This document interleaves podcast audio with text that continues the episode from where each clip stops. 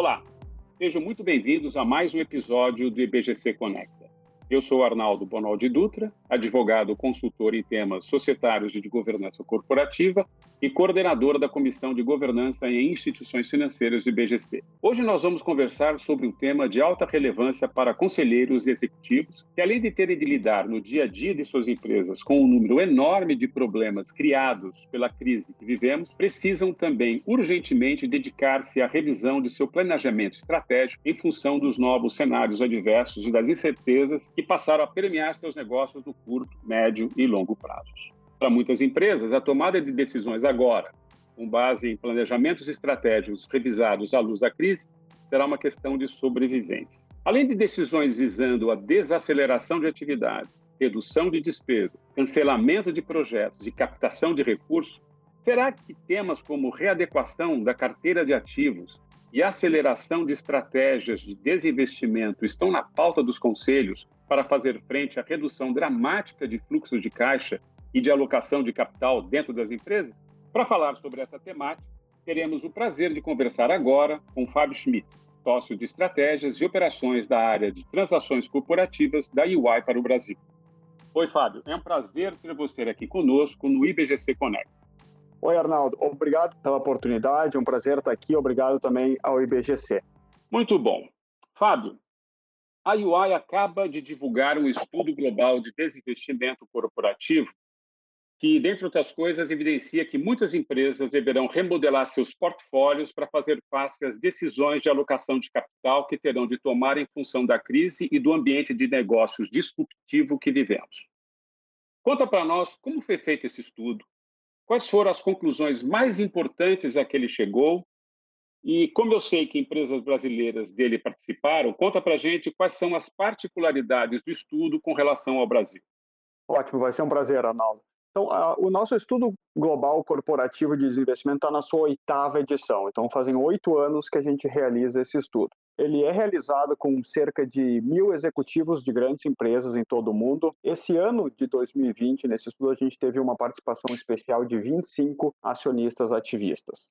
Além disso, normalmente a gente faz o estudo entre novembro uh, e janeiro, que é o que aconteceu também esse ano. Como teve o impacto do Covid, a gente fez uma segunda pesquisa com um grupo menor de 300 executivos e também com os 25 acionistas ativistas no período de abril e maio para tentar entender se houve alguma diferença entre as respostas antes da crise e depois da crise. Então teve alguns resultados bastante interessantes. Como você falou, a gente tem participantes aqui da América Latina e do Brasil, em torno de 20 participantes do Brasil, e a gente tem resultados específicos do Brasil. Vamos falar dos, dos temas principais que foram encontrados no estudo. O primeiro ponto é desinvestimento e reavaliação de portfólio, como tu bem disseste na introdução, seguem como um tema prioritário nas agendas de executivos e de conselhos.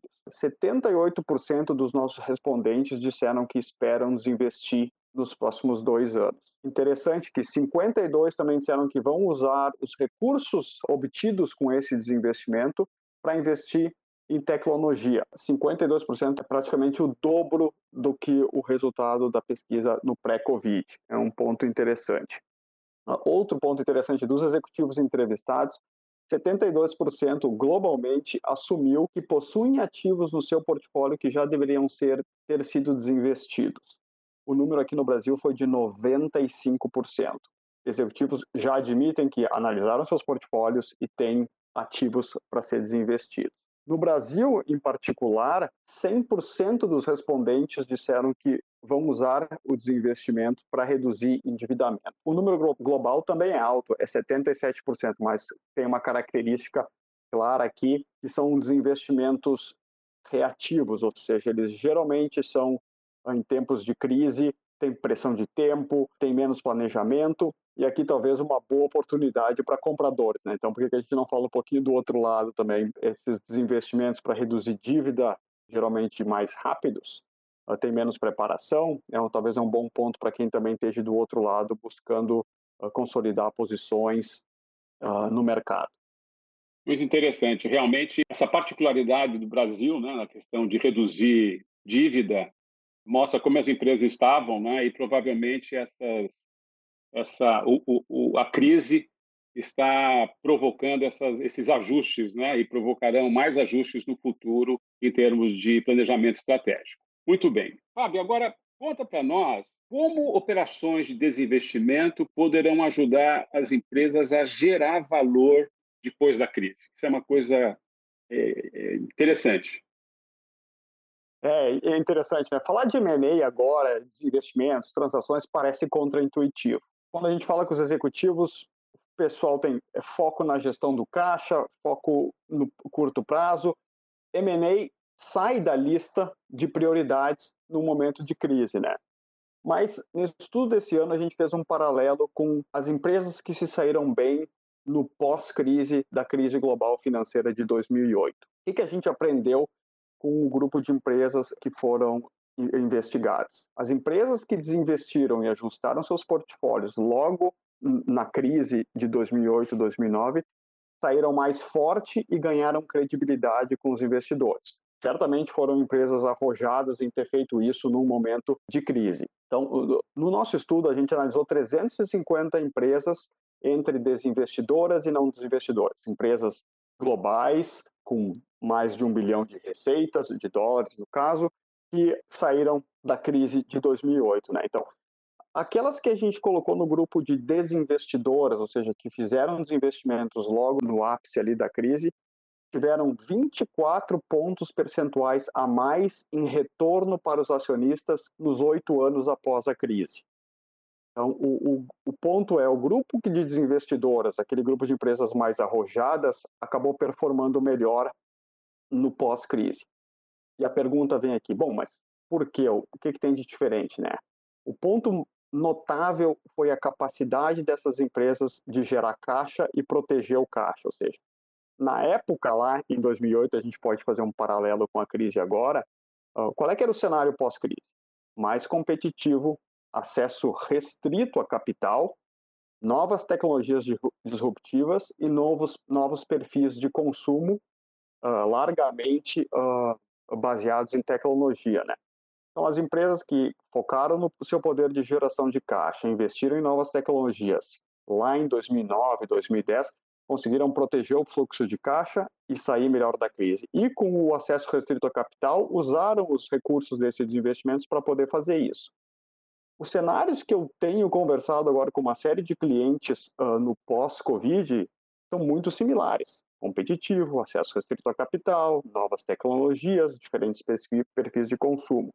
Então, talvez não deva se tirar desinvestimentos e M&A da pauta nesse momento esse foi um aprendizado importante uh, da crise passada. É interessante que, é, que isso foi feito, uh, isso na crise global de 2008, mesmo numa situação em que ativos não estavam tão valorizados assim. Isso foi uma coisa que foi feita e que acabou é, redundando é, positivamente para as empresas. Como agora você disse que a questão é bem similar no momento que a gente vive hoje. Dizer, a preocupação, não, não vou fazer uma coisa agora, não vou fazer uma operação M&A agora, porque eu não posso ter tanto retorno se eu vier a fazer daqui a dois, três anos. Então, dormir no ponto pode não ser uma boa, uma boa política. Agora, Fábio, conta para nós. Na sua opinião, e com base no estudo, haverá alguma mudança de postura por parte dos investidores, sejam eles acionistas ou cotistas? O que se esperar deles em termos de atitudes? E como conselhos e diretorias poderão melhor se preparar para dialogar com eles? A diferença da pesquisa esse ano é que a gente procurou um grupo de acionistas, né, a gente acionistas ativistas, mas é um grupo fora dos executivos pudesse nos dar alguma ideia do que eles vão buscar. E aqui teve pontos bastante importantes de mudança de provável comportamento no antes da crise e nas respostas depois do advento aí do, do Covid. Né? Então, por exemplo, o foco, o que, que os acionistas nos disseram? Né?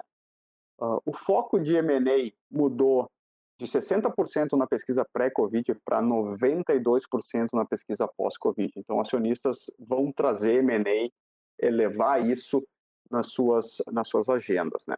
Um outro ponto importante: 96% dos acionistas dizem que vão cobrar por desinvestimentos o dado pré-Covid da pesquisa com esses mesmos acionistas era de 64%. Então, uh, mudou bastante o perfil em relação ao M&A, em relação a desinvestimento. O que, que eles nos disseram também? Simplicidade, agilidade de modelos operacionais vai ser um ponto-chave.